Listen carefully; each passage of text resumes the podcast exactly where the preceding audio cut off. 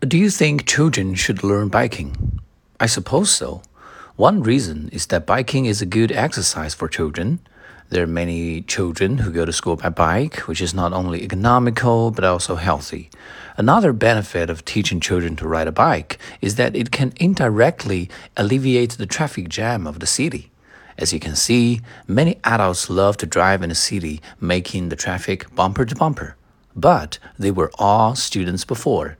If these adults were taught to ride bicycles and develop this habit when they were young, it will be much easier for them to accept biking as a way of commuting.